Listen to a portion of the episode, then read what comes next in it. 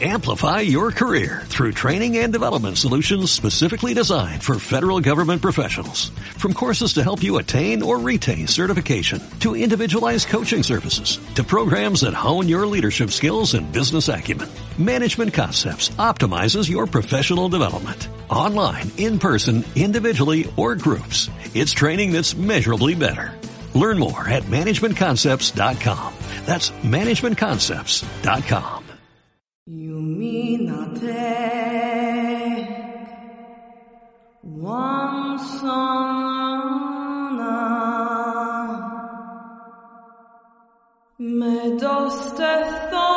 Buenas noches, queridos amigos. Muy buenas noches, queridos esféricos. A lo largo de los años me he hecho muchas preguntas en relación a lo ocurrido en España durante la Guerra Civil. Pero sobre todo me he preguntado el por qué en las escuelas españolas nunca se habló largo y tendido sobre lo ocurrido. Y he llegado a la conclusión de que tal vez haya sido para protegernos de un dolor incalculable y para no abrir una herida que jamás será cerrada. Con los temas de esta noche comprenderéis el porqué del tema que he escogido para abrir como introducción el programa número 15. Cada día creo que la sociedad se destruye más a prisa y que están desapareciendo palabras y sentimientos a pasos agigantados sin que ni siquiera nos demos cuenta. Hoy tomaremos de protagonista del programa a Joaquín y a Elvira, un matrimonio joven. Esto que voy a contar es una de tantas historias tristes que se han quedado en el pasado, pero que en este caso esta historia me ha tocado muy de cerca. Apenas había comenzado la guerra civil en España y muchos se habían alistado al ejército de sus respectivos bandos cuando Joaquín estaba trabajando en el campo y unos hombres armados lo obligaron a él y a otros que, como él, estaban en ese momento en el lugar menos adecuado al desfile del bando que ellos representaban. Así que, sin dar más opción, ese grupo de campesinos lo siguió. Y allí, cuando las tropas desfilaban, apareció un grupo de personas armadas que comenzó a disparar. En él cayeron varios de los compañeros de Joaquín y él resultó herido de bala, herido en una pierna. Durante cinco días, su hija mayor y Elvira acudieron a visitarlo al hospital que se había montado de urgencia en aquel lugar, pero cuando acudieron a su cita el sexto día, le dijeron que allí jamás había estado nadie con su nombre, ni siquiera con el nombre de sus compañeros. Joaquín nunca más volvió con sus hijos, ni con Elvira, que por aquel entonces estaba embarazada de su cuarto hijo. Fue así como mi madre nació y jamás conoció a su padre, ni siquiera en fotografía, ya que tras ese ataque el ejército nazi bombardeó y tuvieron que huir dejando atrás todo por lo que Joaquín y Elvira habían luchado. Esto me hace pensar que el hombre es más destructivo que constructivo. Y que cuando el hombre es capaz de sacar su peor parte, ni siquiera una pandemia como la que estamos viviendo ahora mismo en todo el mundo, el coronavirus, se puede comparar a él. El hombre lo hace con conocimiento de causa. Por eso me gustaría hacer esta reflexión esta noche y preguntaros el por qué en las noticias últimamente estamos escuchando que a nuestros ancianos cada vez se les está dejando más solos, cada vez existe más soledad entre ellos, entre esas personas que lucharon por ambos bandos lucharon porque creían que podían construir un país mejor y que levantaron a generaciones. Y que fueron humillados, pisoteados, eh, un montón de cosas. Me gustaría saber por qué se ha perdido el respeto a nuestros ancianos, a la sabiduría, a esos que fueron protagonistas de tristes historias y que remontaron con la cabeza bien alta y que volvieron a levantar un país con lo difícil que es, ¿verdad? Llevar de comer a, a casa, alimentar a nuestros hijos, educarlos. Esa es la reflexión que yo quiero dejar esta noche. Y si sirve de algo que todos nos demos cuenta de que tal vez sea el momento de ver a una de esas personas y darle las gracias. Pero en España y en cualquier otro país, nuestros ancianos han sido los que han levantado el país, los que han cuidado a tantas generaciones, los que han luchado por nosotros, sin ningún recurso. Nosotros tenemos derechos y ellos no los tenían. Comienza la cuarta esfera.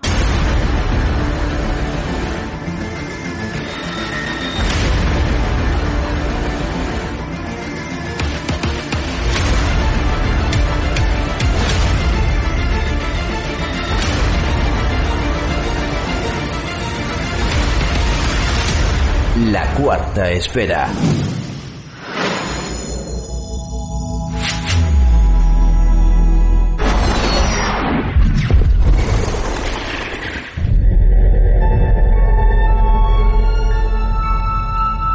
El primer tema del que vamos a hablar esta noche tiene mucho que ver con un libro que hoy tengo en mis manos.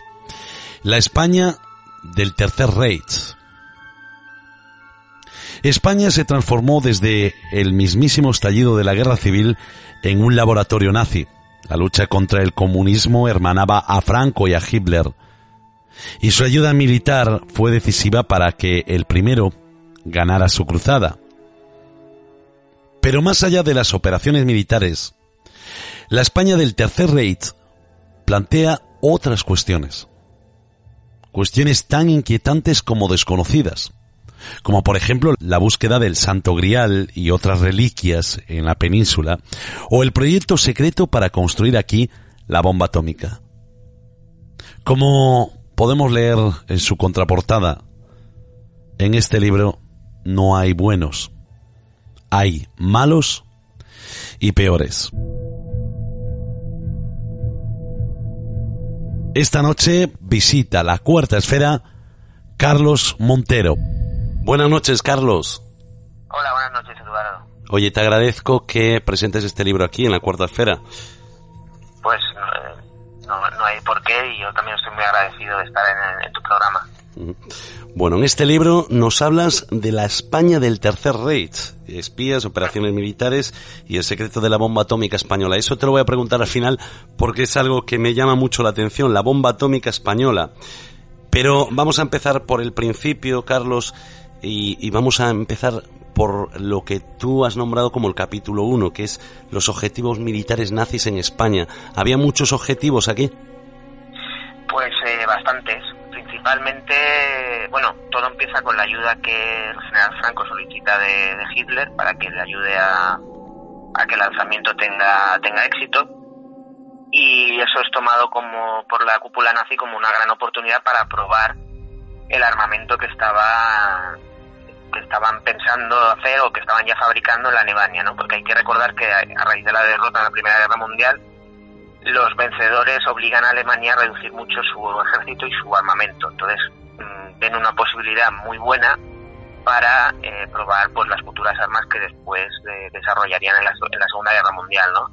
Y eh, ayudaron con, con, aviación, que es la, vamos, lo, quizás lo más famoso, con la, la, la Legión Cóndor, sobre todo el transporte de tropas, porque lo crucial fue el transporte de tropas que Franco tenía en Marruecos a la, hacia la península y que se hizo con aviones de, de transporte.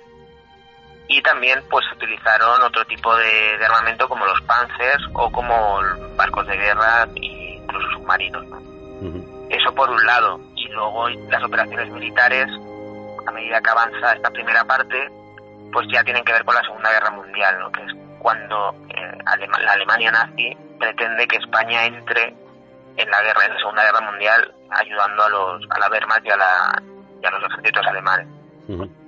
¿Y era tan importante el papel de España en la Segunda Guerra Mundial para los nazis? Pues era importante sobre todo al principio. En el libro lo cuento, una de las principales razones por las que Hitler apoya a Franco es porque Alemania en ese momento, en el año 36, estaba entre, entre dos bloques comunistas. No hay que olvidar que Francia estaba gobernada por un gobierno comunista de Leon Blum y tenía la amenaza de la Unión Soviética. ¿no? Entonces, con la Unión Soviética pacta un pacto de no agresión, pero sigue teniendo la amenaza de, Francia. ¿no? Entonces, al ayudar a Franco a que no, en teoría, no se extienda el, comunismo que, que, estaba ayudando a la, a la República, pues se asegura así tener un, un tapón, un estado tapón para que Francia no pues deje de ser una amenaza tan tan importante como era en ese momento. Y en la Segunda Guerra Mundial España era la entrada al Mediterráneo. controlar España era por un lado controlar toda Europa, tener un puente de acceso a Marruecos y encima controlar toda la entrada hacia el Mediterráneo y del Mediterráneo al Atlántico, ¿no? con lo cual era un punto estratégico importante. Eso al final no se puede hacer también hay que tener en cuenta el Gibraltar, que era, que era británico. Claro, eh, era, era un punto estratégico muy importante para, para Alemania militarmente hablando, o ya si podemos meternos en otros aspectos como son las materias primas, que luego más adelante pues se cuenta como también son suministradas a Alemania Desde el punto de vista económico, ¿España jugaba algún papel para los nazis? Es decir, era importante para ellos. Sí, es importante. De hecho, cuando se solicita la ayuda, la primera ayuda que se solicita es muy pequeña, porque Franco no dispone de capital, Franco no dispone de dinero, y Hitler le dice que se guarde ese dinero, le viene a decir algo así como que guárdate ese dinero para alimentar a tus tropas, y yo te voy a dar la ayuda que me solicitas, pero multiplicada por mucho. yo te voy a dar un montón de cosas. Y después ya me lo pagaré, ya me lo pagarás. ¿Cómo, lo, cómo se paga? Pues con materias primas, principalmente pues eh, productos de la agricultura, el famoso wolframio que era, que era muy valioso para los nazis, y luego con otro tipo de contraprestaciones como una red empresarial que se cuenta en el libro, se forma una red empresarial con el cual pues hacer trasvases de dinero desde pues eh, prácticamente blanquear dinero, ¿no? Blanquear dinero de los nazis en España. Eso entre otras cosas, ¿no? Eh, también el tema de los el tema de los nitratos, el tema del uranio también era muy importante, mm. incluso la mano de obra, ¿no? Porque se fueron de España, se fueron muchos trabajadores, algunos eh, podríamos decir que casi medio obligados para que fuera mano de obra barata para las fábricas del Reich porque los, los obreros alemanes estaban combatiendo. Claro. Bueno, eh, los nazis, bueno, se sabe que los nazis estuvieron buscando eh, muchas reliquias, ¿no? Por todo el mundo. Pero tú nos hablas en este libro de los nazis en España tras el Santo Grial. ¿Estaba aquí? Sí. Bueno, eso es un caso bastante conocido que en este caso Himmler, Himmler en persona, el, número dos, el, jefe de la Gestapo, eh, acudió a, España en el año 40 y en una de sus visitas eh, acudió al monasterio de, Montserrat porque se decía que allí entre las grutas que, que oradan esa, esa montaña y que están eh, custodiadas por los monjes que allí habitan, se decía que se podían encontrar, eh, podía estar el Santo Grial, ¿no? Basándose en, unas, en unos estudios que en su día hizo un arqueólogo alemán llamado Torran, que situaba eh, el final de los cátaros y, bueno, este, este arqueólogo decía que, los cátaros habían, habían conservado el Santo Grial, ¿no? Eran los últimos hombres puros. Y, y bueno, Himmler tomó estas estas teorías de Otorran y situó la zona donde podía estar el, el Grial en, Montserrat, ¿no? Las, las, las, leyendas hablaban de Montsegur, pero él interpretó ese Montsegur como, eh, como Montserrat, Bueno, tú nos hablas de las bombas volantes. Eh, ¿Qué es eso de las bombas volantes? Sí, bueno, las bombas volantes fueron las últimas, prácticamente los últimos coletazos de, de la Alemania nazi en la, en la Segunda Guerra Mundial fue más bien un arma de represión, eran, podrían decirse, los primeros, los primeros misiles ¿no? de la historia. Y eran eh, unas bombas que salían desde, impulsadas por rampas desde zonas pues cercanas a Francia y eh, caían sin ningún tipo de control en ciudades londinenses y más tarde incluso en, zonas francesas y en zonas belgas. Y en el libro cuento cómo, eh, según la prensa em, de los republicanos exiliados en el exilio, denuncian cómo eh, parte de esos, labor de, esos talleres donde se forman las bombas V1 se ubican en España para que así se trabaje mejor, se trabaje más tranquilo y a salvo de, posibles bombardeos y acciones de, sabotaje, ¿no? Y es algo que realmente pues pudo ser porque, claro, estamos hablando de un país neutral como era España, pero un país que no dejaba de ser afín al, régimen nazi, ¿no? Y entonces podía proporcionar esa protección necesaria para que esos, esos trabajos se realizaran pues de manera tranquila y, y, sin que nadie les importunara y pudieran trabajar de la mejor manera posible. ¿no? En el libro también se cuenta cómo, cómo ya en el año 42, por ejemplo, se está denunciando por parte de esta prensa clandestina no solo las, las bombas V1, ¿no? sino todo otro tipo de, de acciones como los, los famosos submarinos que entraban en las rías gallegas para ser reparados y repostados, o incluso aeródromos en la zona centro de España donde se reparaban parte de los aviones que después servían de, en la Luftwaffe. Se dice que España fue un refugio de nazis, ¿no? Sí sabemos que hubo muchos nazis exiliados, escondidos en Latinoamérica, en muchos lugares del mundo, pero España también fue uno de esos refugios, ¿no? Fue uno de esos refugios y España, eh, bueno, España, en colaboración con España, se ideó una de las primeras rutas de huida, ¿no? Siempre se habla de las rutas de las ratas, que se crearon por el obispo Udal y por eh, la llamada trama Odessa, pero esas tramas se quedaron después de la Segunda Guerra Mundial, una vez están vencidos los nazis. Pero la española funcionó en plena Segunda Guerra Mundial. después de la caída de Francia ya empiezan a montarse estas rutas de escape para que los alemanes pasen primero por España y de allí pasen a países principalmente de Sudamérica. Y eso es otra de las cosas eh, novedosas del libro, ¿no? Porque cuando se habla de estas rutas siempre se toman estas dos como, como estas dos rutas de huida, pero España, la de España, eh, con, colaboración de militares españoles y del Servicio Secreto Español de, la, de la época franquista, ya estaba funcionando en, plena Segunda Guerra Mundial.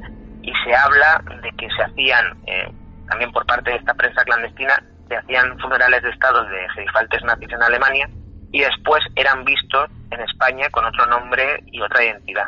Y desde allí, pues muchas veces salían en barcos mm, disfrazados de cura hacia, hacia, pues hacia destinos sudamericanos, llevándose también el, capital, parte del capital que habían conseguido salvar eh, por, por, vías como la estación de Canfranc, ¿no? que por ahí entraban eh, disfrazados camiones enteros llenos de divisas y de oro, eh, disfrazados con, con, el emblema de la Cruz Roja, ¿no? pero en realidad lo que estaban era blanqueando dinero. Y me imagino que todo esto Franco lo sabría. Hombre, claro, claro. De hecho, a Franco, cuando creo que es con la administración Kennedy, se le exige la devolución de una determinada cantidad de lingotes de oro nazi. Y, y Franco, bueno, se hace un poquito el loco, pero al final mm, lo termina medio admitiendo y devuelve una cantidad, lo que parece una cantidad mínima en comparación a lo que le, a lo que le reclamaban, ¿no? Entonces, eh, claro, claro que lo sabían, estaban, estaban completamente, era parte del pago que tenían que hacer para, por haber ayudado Hitler a Franco en, la guerra civil. Desde luego eh, tenían una alianza muy fuerte, ¿no? Estaban muy unidos los dos, eh, tal para cual. Bueno, Carlos, la pregunta del millón, el último secreto nazi, la bomba atómica en España. Sí, ese, mira, ese fue el motivo por el, por el que realmente empezó la idea de escribir este libro. ¿no? Yo realicé una serie de artículos que basados en este tema. Y, y bueno, es, pasa un poquito como con las bombas V1 en, en España. ¿no? Esto empieza, como sabes, en Noruega se estaban realizando trabajos con el agua pesada, que es un elemento, un elemento químico con el que se estaba trabajando en aquella época mm, por el tema de la energía atómica y en Noruega ocurre la llamada Batalla del Agua Pesada, una serie de acciones de comandos, eh, comandos británicos junto con guerrilleros noruegos, que lo que hacen es precisamente boicotear esas instalaciones donde se estaban realizando esos, eh, esos experimentos. Bien, pues ante eso y ante la perspectiva de una Europa totalmente en combate, ¿no? Porque aunque la tuviera controlada Alemania, pero se estaban realizando, fíjate, en Francia se estaba operando la, la resistencia francesa. La misma Alemania estaba siendo ya bombardeada por la aviación aliada. E incluso en países como Holanda o Bélgica, pues también se estaban realizando acciones de sabotaje por parte de los partisanos.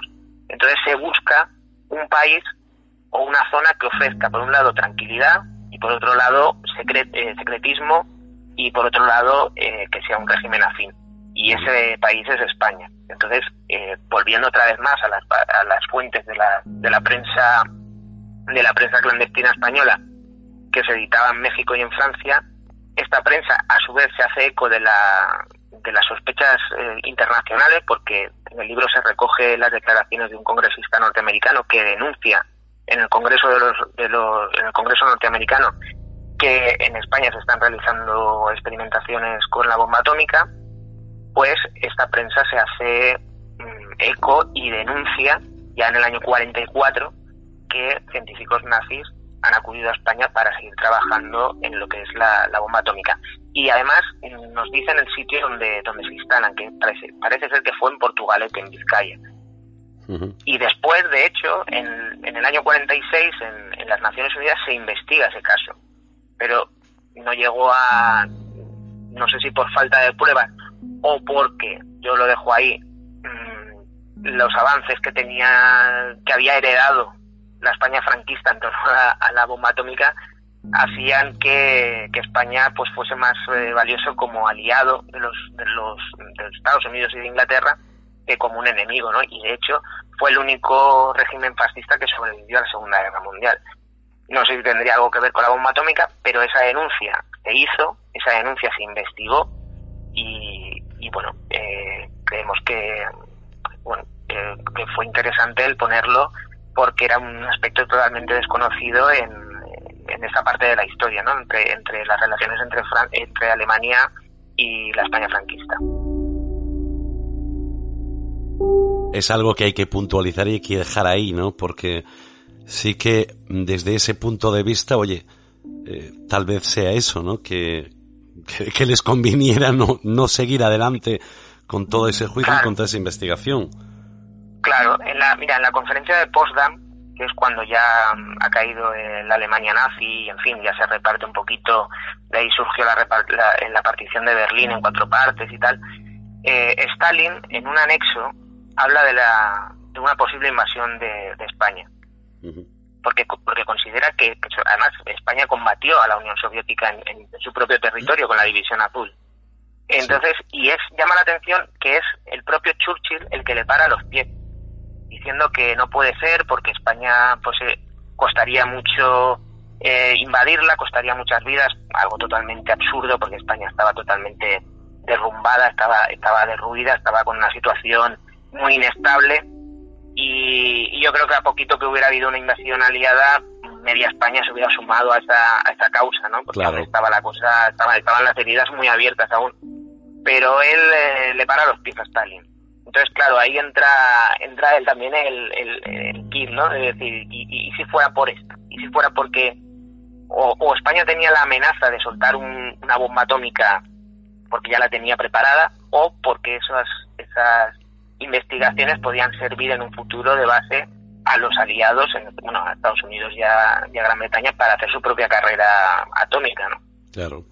Bueno, y eso es lo que los lectores pues eh, pueden encontrarse en la España del Tercer Reich de Carlos Montero, Ediciones Sidonia. Carlos, para ponerse en contacto contigo, ¿cómo lo pueden hacer? Bueno, pues yo estoy en Facebook, por mi nombre, Carlos Montero Rocher. Eh, también estoy en Twitter, creo que es arroba Montero Rocher, porque Twitter la verdad es que no lo uso, pero no, no lo controlo tanto. Y, bueno, y si no, pues a través de la editorial, si quieren quieren también utilizar ese cauce, pues se ponen en contacto con la, con la editorial y ellos que me, que me avisen. Pero vamos, yo en Facebook estoy estoy perfectamente localizable y, y bueno, pues todo aquel que quiera ponerse en contacto conmigo, pues sin problemas. Pues ahí lo dejamos. La España del Tercer Reich, de Ediciones Sidonia. Carlos Montero, muchísimas gracias por acompañarnos esta noche. Pues muchísimas gracias a ti por invitarme y espero que os guste el libro.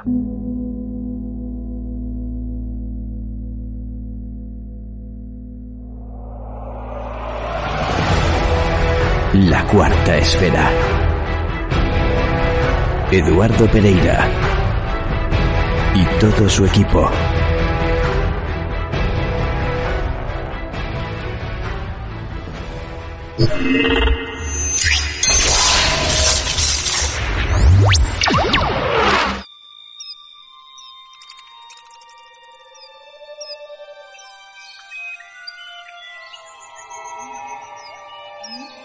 A lo largo del tiempo, en la cuarta esfera hemos hablado de muchos lugares, de muchas culturas, de muchas de las leyendas que envuelven a esos lugares y a esas culturas.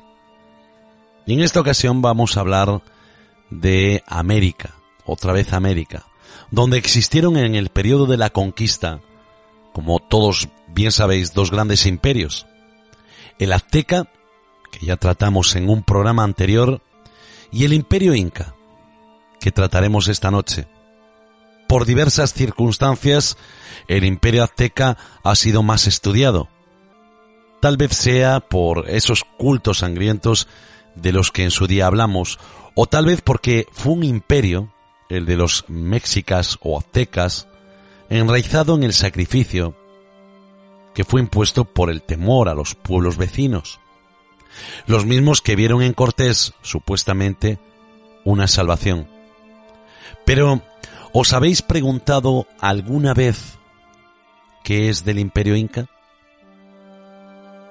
Fue un imperio de mayor calado en todos los ámbitos, y sin embargo bastante desconocido, lleno de misterios que siguen en nuestros días. Por eso, hoy, con la ayuda de nuestro compañero Juan Ruiz, nos adentraremos en descifrar parte de esos misterios, de ese pueblo, el Inca, el gran desconocido. Bueno, Juan, pues uno de, de las construcciones más sorprendentes y vertebradoras del imperio inca es el Capac ¿no? Son los, esos caminos que recorrían el imperio que según parece eh, bueno, según parece no, yo ya los he visto en algún documental, son impresionantes. Bueno, hay que decir que el imperio inca, en un principio, eh, cuando llegaron los conquistadores, estaba sumido en una especie de guerra civil no era lo que, lo que era años antes. Había llegado a 30.000, ah, no, a, a 30.000, a 30 millones de, habitantes, ¿no? Eh, y ese, ese imperio había comenzado hacía tan solo 300 años, eh, en el Valle de Cusco, y había comenzado la expansión, una expansión que, podemos decir que, llegaba, ocupaba Perú, Bolivia, Ecuador, Chile, Argentina, Colombia, y lo peor de todo, o lo mejor, es que ocupaba grandes extensiones de desiertos, de selvas, eh, de cordilleras, eh, grandes altitudes, ¿no? Tenían un, dominio de la naturaleza sin parangón los, incas y, un conocimiento fantástico de, hidráulica y de agricultura. Hay que tener en cuenta en esas terrazas que, cultivaban hasta 100 variedades de maíz y papas, aparte de tabaco, coca, algodón, en fin, una cantidad ingente de, de productos, ¿no? y sobre todo la, arquitectura espectacular, ya hablaremos de ella. Todos tenemos en la mente Machu Picchu, ¿no? que, por lo menos seguro que la, hemos visto en documentales. Fueron grandes matemáticos y astrónomos. Eh, y por esos caminos son los vertebradores, entre ellos el Capañán, que es el camino real, el más largo, de 5.300 eh, kilómetros, eh, está formado, digamos, vertebra todo el imperio, pero al margen de, él existen otros caminos que, fueron asimilados eh, y que ocupan una extensión de casi 20.000 kilómetros. Eh, esos caminos eh, no, no los construyeron solamente los incas, sino que fueron construidos a lo largo de dos milenios de, culturas precedentes. ¿no? Fueron eh, ese fue uno de los motivos eh, de más asombro eh, cuando llegaron los, conquistadores. Y por último hay que decir que, que la organización de todo eso es, era muy avanzada. el imperio inca, que no conocemos mucho, porque por desgracia se ha perdido toda la, todo lo que nos podía hablar de, del imperio, a diferencia de las monarquías que había en el siglo XV en Europa, podemos decir que el imperio inca miraba por garantizar el bienestar a, sus súbditos. ¿Y cómo se puede saber? Pues la propiedad era comunal, eh, se trabajaba de forma colectiva y causaba asombro entre los españoles pues que, el trabajo los incas lo asociaban de una manera festiva. Cuando lo hacían, pues eh, alguno tocaba algún objeto, algún, algún, algún elemento musical, eh, daban chicha, daban comida, incluso las fiestas, algunas duraban hasta una semana, donde el Estado, em, digamos que redistribuía maíz, bebida, que era una chicha, la chicha es una bebida que tiene cierta graduación alcohólica, y, eso, eh, ese bienestar, ese mirar por los ciudadanos era algo que no era usual entre los estados de Europa. Em, esa redistribución, me viene a la cabeza ahora, eh, las islas de Micronesia y del Océano Índico, donde allí todavía en África también hay algunas poblaciones, existe lo que se llama la redistribución. ¿Qué significa eso? Que el que más tiene, más da. Eh, y eso tiene, aquí, eh, tiene eh, digamos, connotaciones muy antiguas en nuestro, en nuestro subconsciente, ¿no? Porque fue la primera manera de relacionarse con, con los demás. De hecho, Eduardo, tú cuando lo sabrás con nuestros oyentes, cuando alguien te hace un favor y luego te hace otro, te sientes como en deuda con esa persona, ¿no? Claro. Eso es lo que utilizan, lo que utilizaban los, los esa, esa, esa manera que contrasta completamente con la mentalidad europea y española de la época, en la cual cuanto más se tenía, más se tenía que tener. Era una acumulación y, no se redistribuía nada. Y esos dos mundos chocaron eh, en esa conquista. Bueno, yo supongo que a lo que te refieres es que debería de haber puestos intermedios en esos caminos tan largos, ¿no? Si no serían inservibles. Porque imaginemos, por ejemplo, un desierto sin agua, sin alimentos durante kilómetros y kilómetros. Sería absurdo. Sí, los, los em, caminos, como digo, que son los que vertebran el, imperio, vertebraban el imperio, fueron después utilizados por los conquistadores para conquistarlo. ¿eh? Y eh, como he dicho antes, esos grandes desiertos y esos, eh, esas grandes cordilleras necesitaban lugares de abastecimiento, y esos se llamaban los tambo. Eh, es muy curioso, los tambo eran construcciones que salían de depósitos que frecuentaban esos caminos de tanto en cuanto había alimentos, herramientas, armas incluso. El Capañán es el camino real donde los digamos los viajeros particulares no, no podían viajar, viajaban por los laterales, no por los otros caminos porque ahí viajaba el séquito del monarca, eh, los administradores, el ejército, eh, y es importante remarcar que en esos campos, en los lugares donde había poblaciones cerca, tenían eh, la alimentación para ese ejército y para esas comitivas. ¿no? Y eso es importante porque en, el siglo XV, XVI, hasta casi en el siglo XIX, esos ejércitos en Europa, cuando llegaban a una población que era amiga, que estaban defendiéndoles, pues se alimentaban de la propia población. Cuando llevaban mucho tiempo ya los propios, eh, digamos, del país ya querían que se fueran, porque es que los desabastecían totalmente. Mm. Y eso requiere una gran organización, organización de logística. En ese momento, estamos hablando de, de, de 1500, no tenían los incas. Y otro sistema eh, para enviar el correo eran los chas, que eran mozos, que eran jóvenes, que estaban, eh, digamos, a, una distancia, se colocaban de un kilómetro y medio más o menos, que era lo que ellos consideraban que, que una persona podía correr eh, sin agotarse, ¿no? sin desfallecer. Sí. Se les daban unos mensajes muy cortos. Por ejemplo, hay que atacar ya o en fin, cosas muy sencillas, ¿no? Eh. Cuando llegaban, eh, tocaban una trompeta que era un concha marina, se llamaba Putito, salía el otro, le decía el mensaje y salía corriendo, ¿no? Así llegaban, eh, llegaban las noticias enseguida a Cusco, por todos los caminos del Capañán y los adyacentes confluían en Cusco. Esos caminos había ríos grandes, había puentes de piedra, había puentes eh, colgantes, eh, en fin, estaban muy bien organizados. Y por último, también había otro tipo de noticias solamente para, para personas muy entendidas que hoy día se están averiguando y se están descifrando con mucha dificultad, que eran un sistema de nudos, uh, hilos, nudos, que se llamaban quipus. Esos quipus eh, explicaban cuentas, explicaban la administración, eh, en fin, eh, por desgracia son de hilo, son perecederos y, no quedan muchos, ¿no? Pero ahí se, anotaba todo de una manera muy exacta y, y muy complicada. Eh, en fin, eh, el sistema vertebrador de todo el imperio inca precisamente eran los caminos, era lo más importante. Desde luego, los incas eh, eran una cultura súper interesante, ¿no? Por lo que me estás contando esta noche. Yo la desconocía bastante, ahora empiezo a leer más sobre ellos.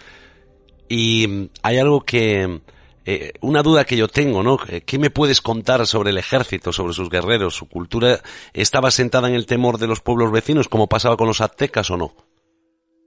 Pues en absoluto, a excepción de los aztecas, que ya los tratamos en un programa anterior, que era una cultura asentada en la sangre y en el sacrificio, y la subyugación de los pueblos vecinos. De hecho, Cortés tuvo un éxito que tuvo por los pueblos vecinos, pues tazaltecas, ¿no? Pues en este caso no. La base del poderío de los incas era eh, la negociación. Cuando entablaba, entablaban contacto con otro pueblo, intentaban darle favores, regalos. Claro. Eh, como para darles a entender, bueno, esto es lo que vais a ganar si estáis con nosotros. Pero como no estáis con nosotros, detrás tenemos el ejército, ¿no? Y claro, ese choque de mentalidades se produjo cuando llegaron los españoles. Cuando llegaron los españoles, los incas lo primero que hicieron fue darles obsequios, copas de oro. Bueno, ¿y para qué les dieron copas de oro? Pues los españoles dijeron queremos más. Claro. ¿no? Entonces, el choque estaba, estaba servido, ¿no? Eh, el ejército era como lo que conocemos nosotros, el servicio eh, militar eh, entre los 10 y los 18 años los jóvenes eran entrenados en el manejo de las armas, la lucha cuerpo a cuerpo, silbidos, en espionaje, pero no, no participaban en el ejército.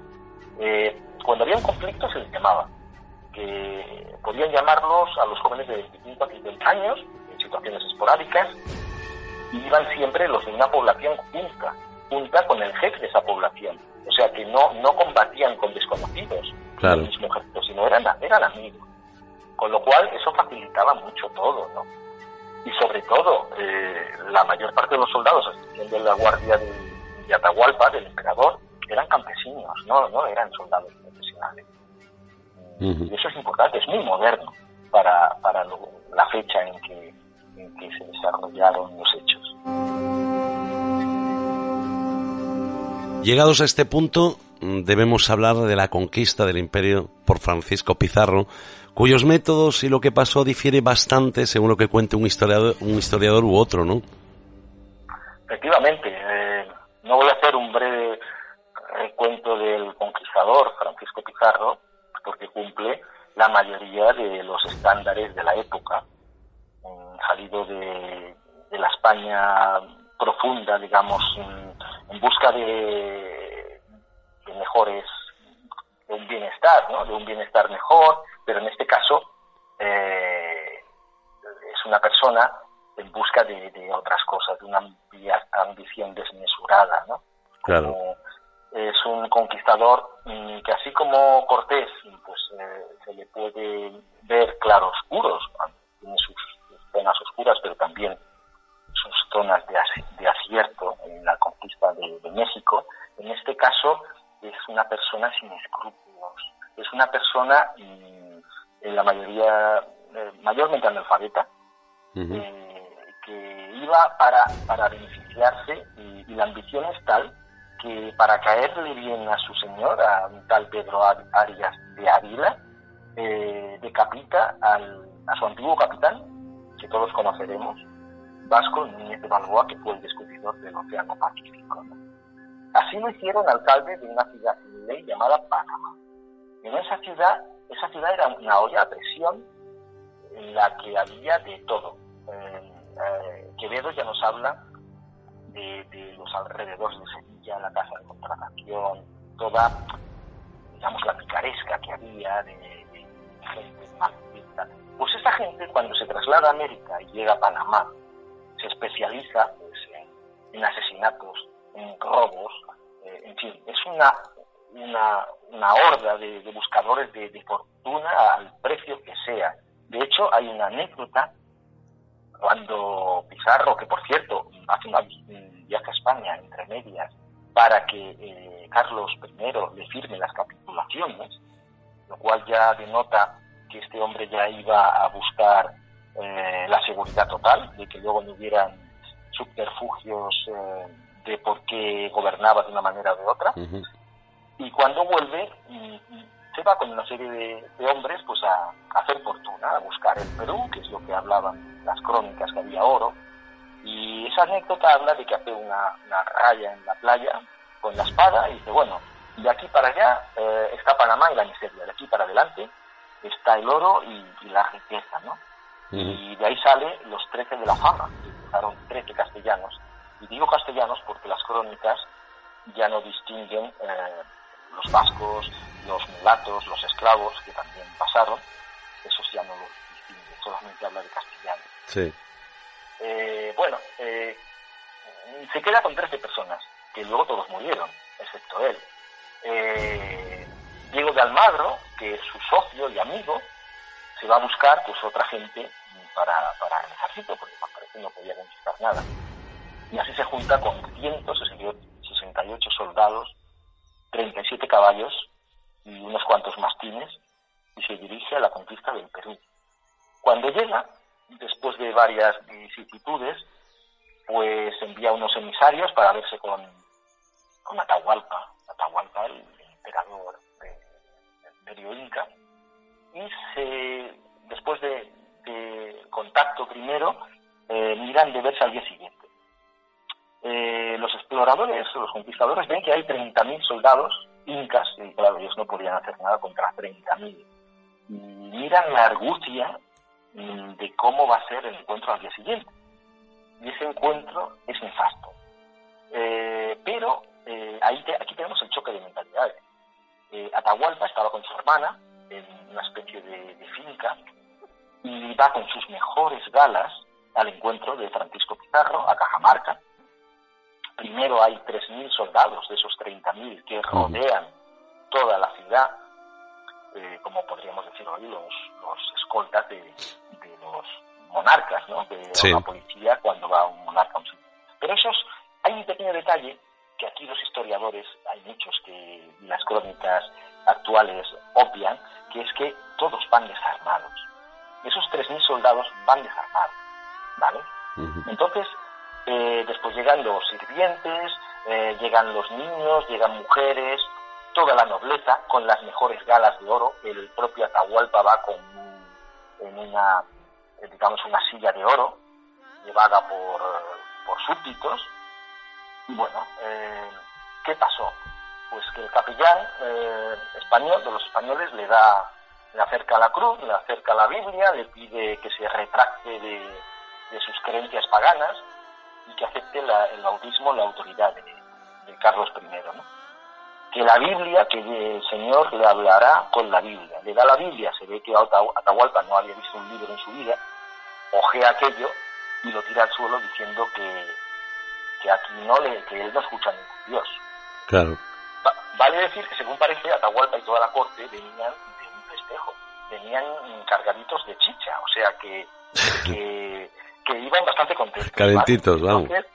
tenemos ya el, escenario. Bueno, ¿para qué tiró la Biblia al suelo? Pizarro mandó abrir fuego y, bueno, eh, eh, en otras, en algunos sitios hablan de que, de que se murieron dos mil, dos mil incas que se atropellaron entre ellos en la huida, ¿no? Lo cierto es que estaban todos desarmados y en dos horas, en poco más de dos horas, mataron a ocho mil hombres, mujeres y niños completamente desarmados, eh, quedándose con, Atahualpa y sus tres mujeres.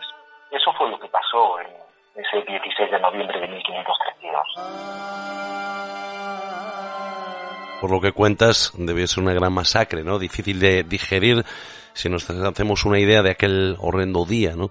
Así de esta manera, eh, Pizarro toma prisionero al Inca y consigue el oro que era lo que venía buscando, claro. Sí, bueno, el oro lo consigue después. Atahualpa le ofrece su hermana eh, para que se case en, señal de buena voluntad, que, luego tuvo dos hijos eh, de Pizarro, ¿no? Eh, Atahualpa le, enseña, le enseña a, leer y escribir con el objetivo, luego se ve, de conseguir el oro, que, le comunique dónde está el oro, dónde está toda la riqueza, como Atahualpa lo ve, le, propone, eh, digamos, que él llenaría dos veces, una con oro y otra con plata, lo que se conoce en una sala muy grande que se llama el cuarto del rescate, a cambio de su libertad. Bueno, pues Pizarro acepta. Y durante tres meses estuvieron eh, viniendo llamas, que son camélidos, como caballos más pequeños, eh, cargados de oro y de plata, ¿no? Y se puede decir que fue el mayor rescate pagado nunca, 84 toneladas de oro y 164 toneladas de plata. Eh, luego no lo, dejado, no, no lo dejó libre. Eh, a pesar de haber, de haber recibido el rescate, eh, lo manda a justiciar por, por delitos de sublevación, de poligamia, adoración de falsos ídolos, ya no le servía, ¿no? Pero aquí quiero mencionar un detalle es que se le ofreció ser o quemado vivo o convertirse al cristianismo y ser estrangulado. Atahualpa pues eligió el estrangulamiento y fue estrangulado en un poste después de que el sacerdote lo bautizara dándole el nombre cristiano de Francisco. Esa noche miles de súbditos de Atahualpa se suicidaron para seguir a su señor al otro mundo. Se dice, ¿no?, que la realidad supera la ficción y en este caso es así, ¿no? En un relato macabro, pero es así. En aquella época posiblemente eh, aquellos hombres lo verían como algo normal, ¿no? El coger a otra persona, convertirla a lo que te dé la gana y, matarlo. Ahora mismo, pues yo me siento avergonzado, ¿no? Como español, si, si esto es así, me siento avergonzado de cómo actuaron y sobre todo como vemos y como hemos hablado muchas veces, la iglesia, ¿no? Que siempre está ahí poniendo de su parte para que todo sea como ellos quieren. Eh, Juan, Pizarro, ¿cómo acabó sus días? Me imagino que en el infierno, ¿no? Bueno, aparte de eso, si existe el infierno, pues ojalá. Pero eh, la ambición de este conquistador eh, era tal que, bueno, mm, que se granjeó muchos enemigos. De hecho, he hablado antes de Diego de Almagro. Pues él lo mandó decapitar y a sus amigos también. Pero ¿qué pasa? Que, que como mm, la historia da tantas vueltas, él estaba mm, ya muy plácidamente, después de una vida fácil y feliz, a los 65 años, siendo el gobernador de todo, y llegaron unos amigos de Diego de Almagro, y al grito de muera el tirano, lo cosieron a, estocadas. de, hecho, se calcula, según las crónicas, que recibió más de 20 estocadas. Eh, le sacaron los ojos, una, eh, una sangría. como, bueno, lo que crió, digamos. Vamos a volver ahora al imperio inca, ya hemos hablado de los caminos, pero hay algo más grandioso que es su arquitectura y sobre todo esa técnica de unión de las grandes moles de piedra que todavía a día de hoy nos asombra y muestra que hay un enigma aún sin respuesta? Pues sí, porque la geometría de los pueblos, ahí está una gran eh, supremacía con respecto, con respecto a, digamos, a la, geometría de la Edad Media europea. Aquí las callejuelas eran estrechas, eh, no, no eran rectilíneas, no tenían grandes plazas céntricas. Allí no, allí las plazas eran céntricas y miraban para los cuatro puntos cardinales. Eran anchas y, hoy, hoy día causa asombro ese tamaño de las piedras de, esos edificios y sobre todo el ensamblado de, diferente forma y tamaño. Algunas de esas piedras tienen hasta 12 ángulos. Están unidas sin, sin, sin, unión de argamasa ni nada que se le, se parezca, ¿no? no, no entra en ocasiones ni una cuchilla de afectar. Y, eso, eso pues hoy día nos causa un asombro que además no, no tenemos respuesta para eso. ¿no? Todos, claro. como he dicho, conocemos Machu Picchu, que fue descubierto en el 1911, pero hay otra fortaleza que está cerca de Cusco, Sacsayhuamán, que es un extenso complejo arquitectónico de lo cual se, se encuentra, digamos, una cuarta, una quinta parte de lo que existió, ¿no?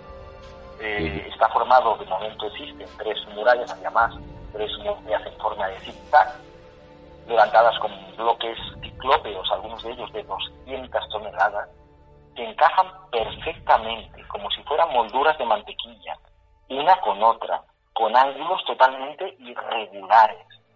Hay quien le llama fortaleza, a lo mejor era, era un, un observatorio astronómico, quién sabe, o un centro ceremonial, es que no se sabe y ese es un gran misterio. Está a 3.555 metros. Y tal vez sea mm, el lugar más misterioso de todo el continente americano. Cuando llegó Pizarro y los conquistadores, quedaron atónitos porque aquello era inmenso y de hecho destrozaron gran parte, pero no pudieron con los grandes, esos grandes bloques de hasta casi 200 toneladas, ¿no? Se preguntaban que cómo podían haber hecho los incas. De hecho, las crónicas hablan que los incas hicieron, es una parte de sus fortalezas, pero personalmente y además históricamente se duda mucho de que eso lo hubieran podido hacer los, incas. De hecho, no podemos tener datos por el carbono 14 porque no hay eh, cosas orgánicas, la piedra no habla. posiblemente en la cultura quiche del 1100 después de Cristo tenía algo que ver pero de hecho es un gran misterio y hay múltiples teorías, desde que existía una pasta secreta que deshacía la piedra hasta que pertenecía eh, a una cultura megalítica de hace mil años o más, incluso que fueron erigidos esas eh, ciclópeas fortificaciones por seres de otra galaxia. Lo cierto es que no existe a día de hoy pues una respuesta clara sobre este misterio. lo, cierto es que cuando uno está allí cuando uno ve las imágenes, eh, cualquier documental, solo puede ver una perfección en los ajustes que te deja sin hablar. No, no, no tiene respuesta, no tiene respuesta ese, ese edificio, ese monumento. Otro de los grandes misterios ¿no? de la humanidad y de esa cultura tan desconocida, como tú decías, la cultura inca. Vamos a finalizar, Juan, y, y hay, según parece, otro misterio que es sobre las momias incas de los emperadores, las cuales no se han encontrado todavía. Pues es verdad, y lo cierto es que no me extraña porque después de lo que pasó con la conquista, supongo que además el hermano de Atahualpa hizo que, que todos los puentes, todas las conexiones se destruyeran, y supongo que también esto que para ellos era sagrado, que eran los cadáveres de momificados de los de los de los reyes, ¿no? Se llamaban maki y permanecían sentados en sus tronos, en los mismos tronos en los que habían gobernado, conservando todos los atributos. Digamos que podrían eh, hacer una, un paralelismo con lo que son los santos eh, en las procesiones. Cuando había alguna cosa que, que alguna inundación, algún fenómeno pues se sacaba, se sacaba para pedirle eh, pues bienestar para el pueblo, ¿no? Eh, hay, hay una persona, un, escritor antiguo, el Inca, el Inca Garcilaso, que dice haber visto a cinco de ellos, eh, tres de reyes y dos de reinas, que, que estaban en, una, en un sitio guardados y tal, pero no se tiene constancia de ello, ¿no? Ah, digamos que, que no se sabe, no se ha podido encontrar a ninguno de ellos y, existen, existen y es como los, los faraones, ¿no? En este caso no se ha encontrado. Eh, sobre la manera de ver, de ver, el mundo, pues hoy día adquiere mucha importancia con las nuevas tendencias esas, esas maneras de ver el, mundo, el mundo a través de los ojos de Inca, esas, esas maneras de verlo, porque para ellos la naturaleza es un ser vivo, eh, tiene conciencia, tiene memoria. Pachamama, digamos, es la madre tierra, ¿no? Hoy día se ha puesto más en, boga esa, esa corriente que es desconocida, como lo es los esos maquis que, qué función tenían en realidad, ¿no? Me, remito a una película que todos hemos podido ver, que es Avatar, ¿no? y, que, y que desgrana un poco esa, esa conciencia planetaria, que es lo que hoy día está tan, tan de moda y que los incas ya empleaban antes. De hecho, con todo el oro y toda la plata, que en el fondo eh, los incas no tenían, no tenían como objetos de acumulación, sino objetos de lectura, igual que las, las iglesias góticas eh, lo son para la, Edad Media europea, ¿no? Claro. En esas, eh, en, esos libros, en esos libros de, de, oro, en esas láminas que tanto podía haber escrito, todo se perdió, todo se perdió, se lo llevó el olvido. Lo único que tenemos son, digamos, la suerte de esas grandes moles de piedra que están ahí y nos hablan, nos hablan porque son lo bastante asombrosas como para hacernos una remota idea de lo que perdimos, ¿no? que tal vez nunca podremos recuperar. Es el misterio del pueblo inca. Hoy vamos a llamarle el misterio del gran pueblo inca. Juan Ruiz, muchísimas gracias por acompañarnos esta noche y por hablarme de un tema que tenía muchísimas ganas de que nos contaras, que es de eso, del gran pueblo inca. Gracias, Eduardo, y buenas noches.